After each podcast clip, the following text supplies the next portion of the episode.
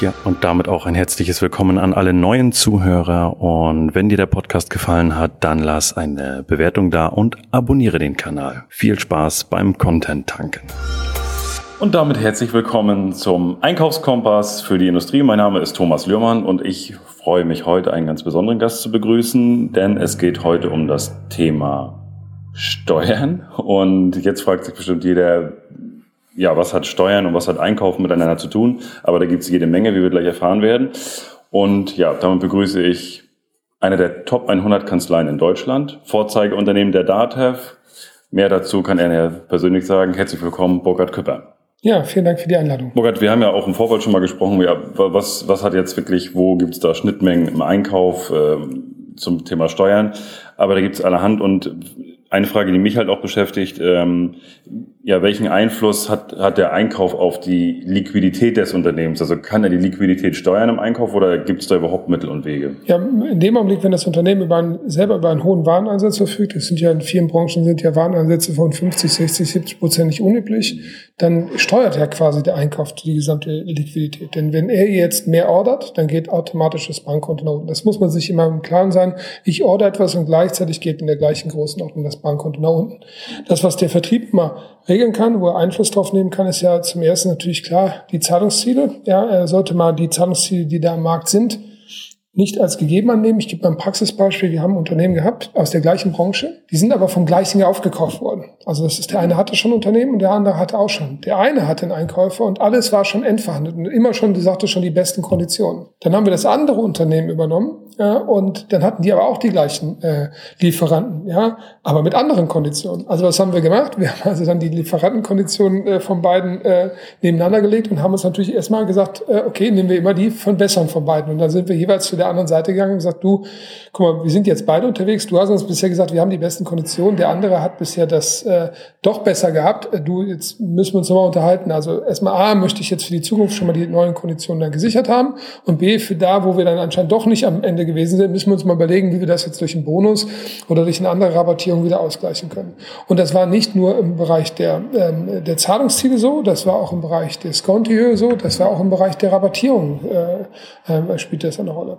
Und wenn ich jetzt Einkäufer bin, dann äh, sollte ich zumindest überlegen, ob ich nicht mal vielleicht mit ja, mit Leuten, die mir nicht gefährlich werden können, die in anderen Branchen äh, unterwegs sind, die aber bei den gleichen Leuten einkaufen, vielleicht die gleichen Materialien einkaufen, mal mich in so eine Erfa-Gruppe zusammensetzen und sagt mal, und mal nebeneinander legen. Das können Apotheker zum Beispiel auch ganz gut machen oder andere. Also immer dann, wenn man Leute hat, wo man sagt, da ist der Wettbewerb ist ja kein Problem. Man kann also das äh, gut voneinander trennen, aber man hat Zugriff auf die Kondition der anderen. Und dann spricht man miteinander. Und wenn man weiß, guck mal, bei dem habe ich 90 Tage oder habe ich 30 Tage, 3 Prozent, 90 Tage netto oder so weiter oder 120 Tage netto, dann kann ich als Einkäufer extrem viel helfen. So, man sollte meiner Ansicht nach als erstes als Einkäufer immer seine ABC-Liste drauf haben. Das heißt also die Kategorisierung der, der, der äh, entsprechenden Lieferanten nach Größenordnung und dann natürlich schauen, habe ich da irgendwelche Dinge, die sich vielleicht substituieren würden. Und wenn ich das eine ein bisschen aufgebe oder, äh, oder runterziehe, kann ich bei dem anderen einen Bonus erreichen. Also die Frage, sind die Substituta,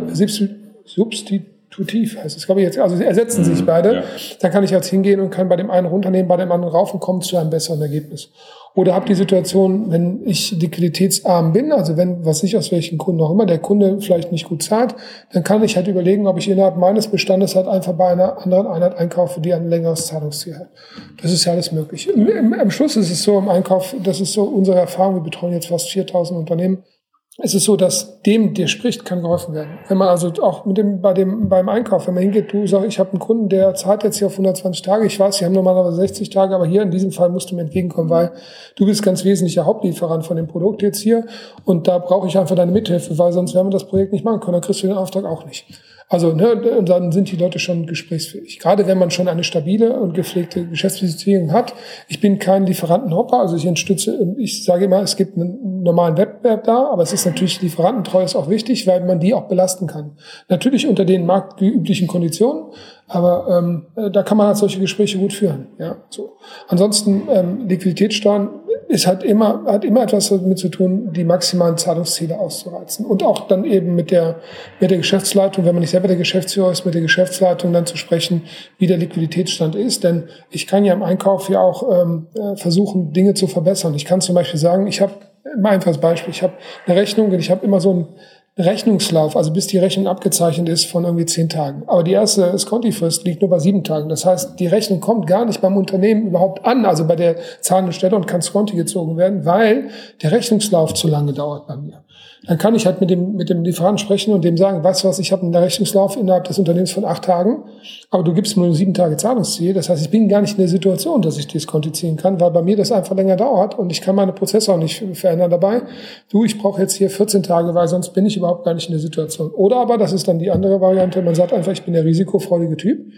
Ich sage, ich schalte grundsätzlich das SEPA-Verfahren ein, und zwar am besten natürlich SEPA-Basis, nicht SEPA-Firmenlastschrift, weil dann habe ich halt die Möglichkeit, das Ding auf sechs Wochen zurückzugeben. Da kann ich, habe ich ja auch eine gewisse Kontrolle über den Prozess. Selbst wenn es mir nicht gefällt, kann ich sagen, nee, wenn die was abbuchen, was nicht gut ist, dann kann ich es ja zurückgeben. In der Regel kann man seine Lieferanten einmal qualifizieren. Man kann mal gucken, nimmt sich seine Top 100 durch und sagt einfach, bei wem sind denn überhaupt sag ich mal, Reklamationen an der Tagesordnung, die kann man natürlich nicht reinnehmen und bei welchen sind sie selten und bei welchen ist noch nie vorgekommen und bei dem, wo man nicht vorgekommen ist, da muss man einfach sagen, da sollte man das Rechnungswesen auch insgesamt ähm, also entlasten, indem man da dann eine SEPA, äh, sag ich mal, äh, Mandat gibt. Weil einfach das, die Beweisung muss nicht durchgehen, es kostet ja auch alles nochmal Geld. Jeder Prozess kostet nochmal Geld und wenn der Kunde abbucht, ist das ja, der Lieferant abbucht, ist es ja, ist es ja egal, dann ist das Thema ja durch.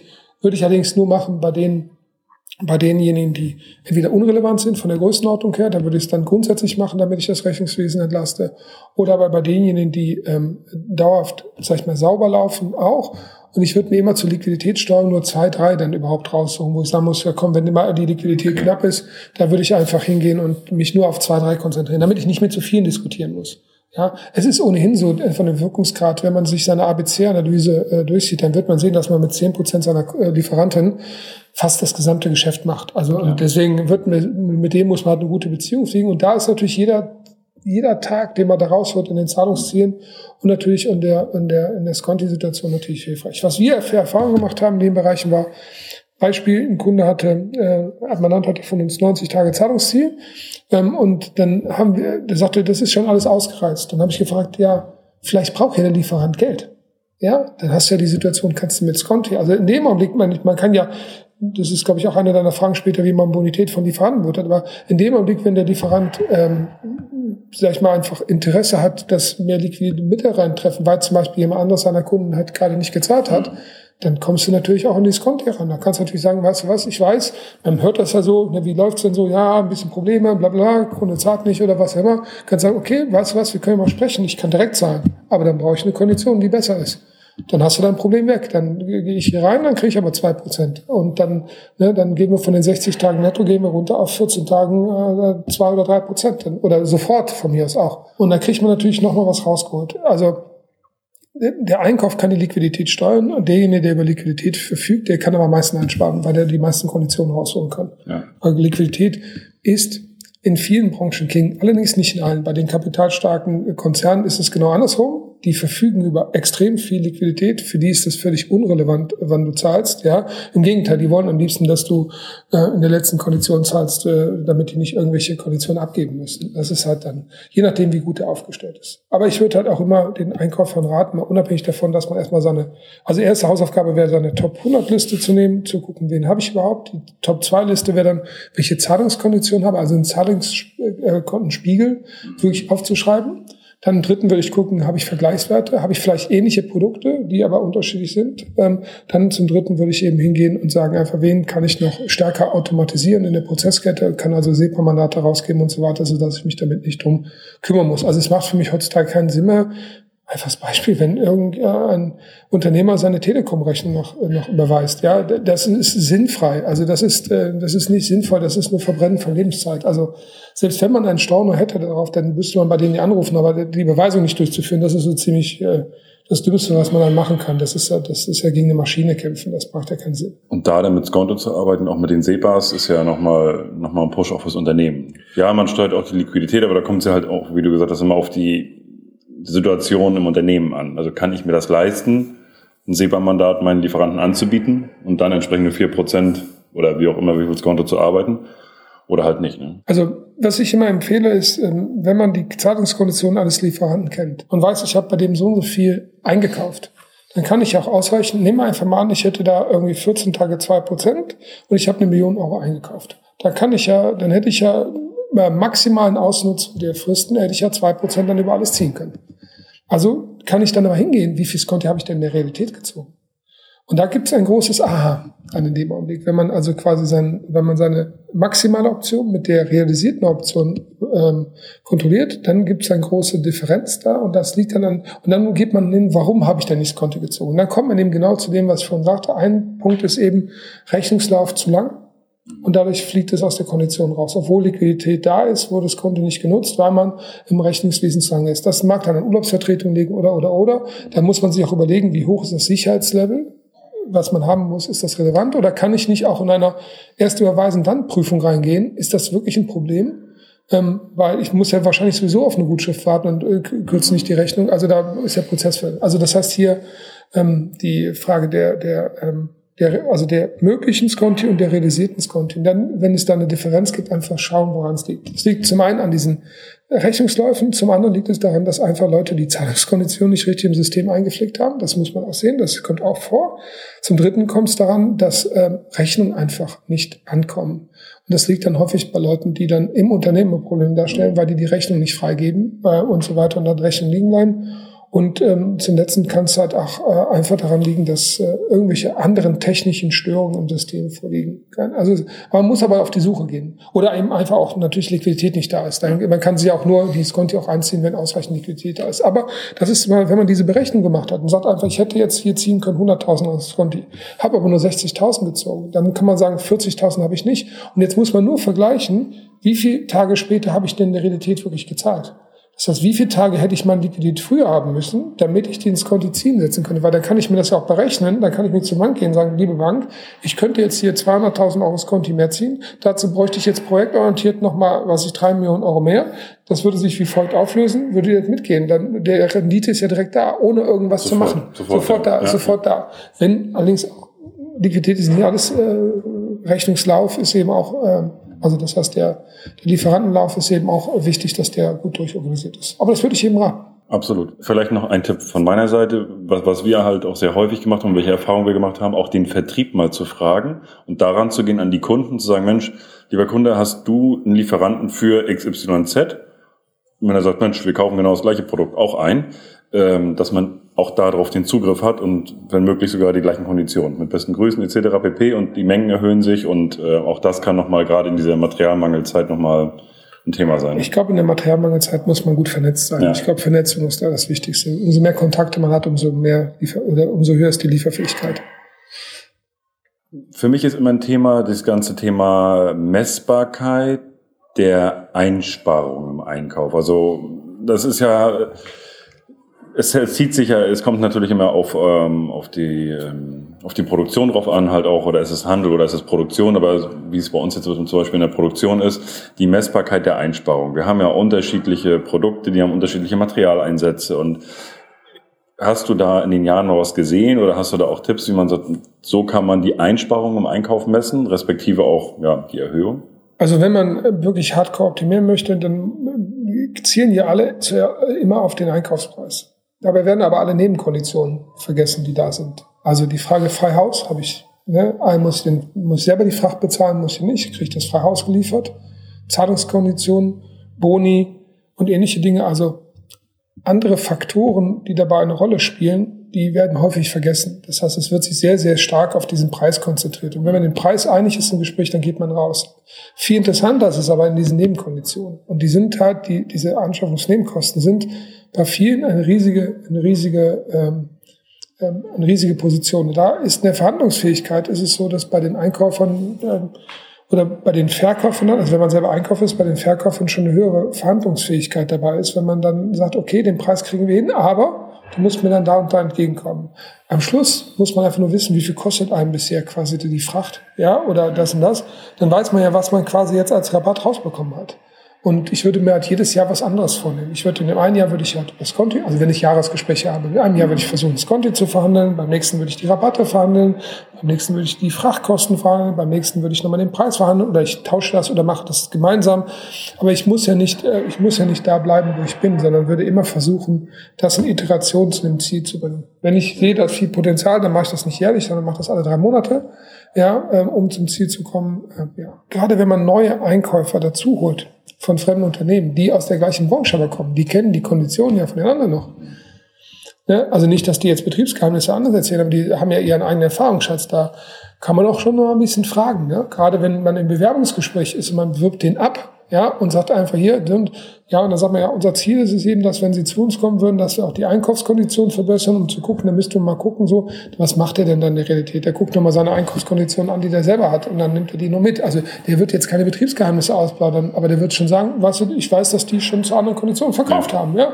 Ja, ist cool, ja. ja. Also, das ist gerade, wenn man Bewerbungsgespräche hat, könnte das auch, äh Und dein Ansatz ist halt auch, um das zu messen, lieber zu sagen, okay, Monats-, Quartalsgespräche, Jahresgespräche, je nachdem, wie, wie das jeder braucht, und da reinzugehen und sich eine KPI zu nehmen und sagen, wir gucken heute mal auf die Lieferkosten oder wir gucken äh, auf die Zahlungsbedingungen und optimieren das und haben da ja einen großen Hebel. Ich also ich würde immer erst mit dem Preis versuchen zu verhandeln. Also der Preis ist natürlich das Basiselement. Aber wenn man merkt, man äh, kommt nicht weiter, dann muss man halt äh, auch weitergehen können. Man, also es darf nicht dann bei dem Preis zu Ende sein. Da muss man schauen, was, was ist alles noch mit dem Produkt oder mit dem, was ich einkaufe, behaftet, was mir einfach Geld kostet. Was, oder was mich, was, was dem Unternehmen einfach Geld kostet. Und da ist eben, da gibt man halt alle Konditionen durch, nicht nur den Preis selbst. Da kann es ja auch durchaus sein, auch den, dass man dann Zugaben bekommt, dass man zehn Stück ab den elf bekommt und diese ganzen naja, Dinge. Dass die, ich glaube, ich bin jetzt hier nicht der als Steuerberater derjenige, der jetzt die Einkäufer komplett sortieren kann. Nur wenn ich vorgehen würde und ich würde sagen, ich will das mal ganz nüchtern sehen, also so ein, bin so ein Zahlenmensch einfach.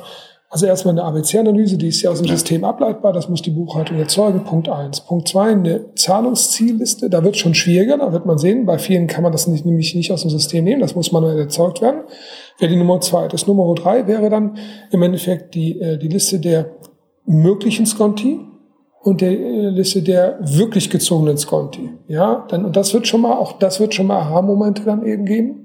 Und das kann man natürlich dann auch dann nochmal weitern dann um die Transportkosten, die man dann pro Lieferant in, insgesamt mal zusammen addiert hat. Da ist es halt einfach hilfreich, wenn man digitales Rechnungswesen hat, wenn man da einfach durch die Belege springen kann und einfach gucken kann. Ne? Und da hilft es auch mal jemand vielleicht im Zweifel auch einen Auszubildenden hinzusetzen und denen sagen, komm, geh mal bitte alle Rechnungen durch, guck mal, ähm, äh, was so an, an die an Positionen auffällt, ähm, die wir da noch haben. Das ist ja sehr individuell von Gewerk zu Gewerk unterschiedlich. Ich würde mal behaupten, dass nur ein kleiner Teil der Einkäufer überhaupt sich mit dem Thema schon mal befasst hat und da mal eine Liste gezogen hat und auch mal geguckt hat. Aber das ist brutal schnell, also so, so schnell kann man, also, also das kann ich sagen, so schnell, wie man da einen Ertrag rausholt, das ist schon gewaltig. Und da kann es natürlich dann noch sein, wenn man dann seine Zahlungszielliste hat und weiß einfach ja schon aufgrund der Zahlungsziele, kann man ja mit, dem, mit der Geschäftsleitung, wenn man nicht selbst Geschäftsführer ist, mit der Geschäftsleitung sprechen und sagen, so, wie sieht's denn mit der Liquidität in nächster Zeit aus? Soll ich noch mal was rausholen? Hier, dann brauche ich die und die Liquidität.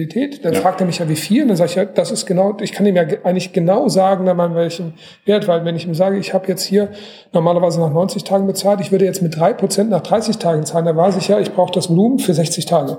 Das kann ich ja drunter rechnen. Also immer dann, ähm, ja, und dann äh, habe ich einen konkreten Wert, den ich sage, ich brauche genau 322.470 Euro. Dann guckt mich die Geschäftsleitung zwar an, wo ich denn diesen Wert genau her habe, aber ähm, das ist dann schon sehr, sehr nah dran. Und vorbildlich proaktiv auch, auch vom Einkauf. Ne? Also, ja, das ja. ist ja natürlich, und dann ist man natürlich in einer ganz anderen Situation. Wenn man plötzlich mal hingeht, wo ich bin neu im Unternehmen, ich habe mal die Top 10 Lieferanten durchgeguckt, sie habt die Zahlungskonditionen da und da und da sind nicht verkehrt, wir haben da und da bis jetzt Konto nicht gezogen, wir haben da und da wegen wahrscheinlich fehlender Liquidität. Dann sagt der Geschäftsführer, wir hatten genug Liquidität. Dann war es mal, man hat ein anderes Problem im Haus. Ne? Ja, dann ist, und dann muss man halt gucken. Aber das kann man teilweise auch an den Lieferanten weitergeben, weil der hat auch Verständnis für Rechnungslauf. Also das heißt, wenn man sagt, du, ich habe eine Abteilung, na, entweder, achso, was manche auch machen, Valuta. Ah, habe ich ganz vergessen.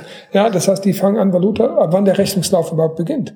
Das heißt, du kannst ja bei den, äh, was die Rechnung 31.10. hast du Valutenstart eben am 30.11. weil du, oder am 15.11., dass du erst quasi die Zahlungskondition beibehältst, aber erst, erst später laufen lässt, weil du die erst auf einen späteren Tag valutierst ist natürlich auch möglich, dass du dann also mit Valuten arbeitest. Okay, das, hat, das ist auch ein Thema, was äh, jeder, jedes Unternehmen von sich aus einfach machen kann und argumentieren muss beim, äh, bei seinem Lieferanten. Am Schluss wird man ja immer dann zu einer pragmatischen Lösung kommen, was bei ja. den anderen umsetzbar ist. Wenn er sagt, nee, Valuten können wir bei uns im System nicht umsetzen, dann sagt ja gut, dann muss man halt mehr längeres Kontoziel okay. geben. Ja, dann ist das Thema schnell verändert. Also das ist ja immer die Frage. Nur, ich will, wenn man jetzt so eine Verhandlung geht und dann erstmal da gescheitert ist, da gescheitert, da, irgendwann hat die andere Seite des Verkäufers dann auch keine, dann ist es auch in einer blöden Situation. Der muss ja irgendwo auch nachgeben, damit es auch gesichtswahrend für beide Seiten ja. ausgeht.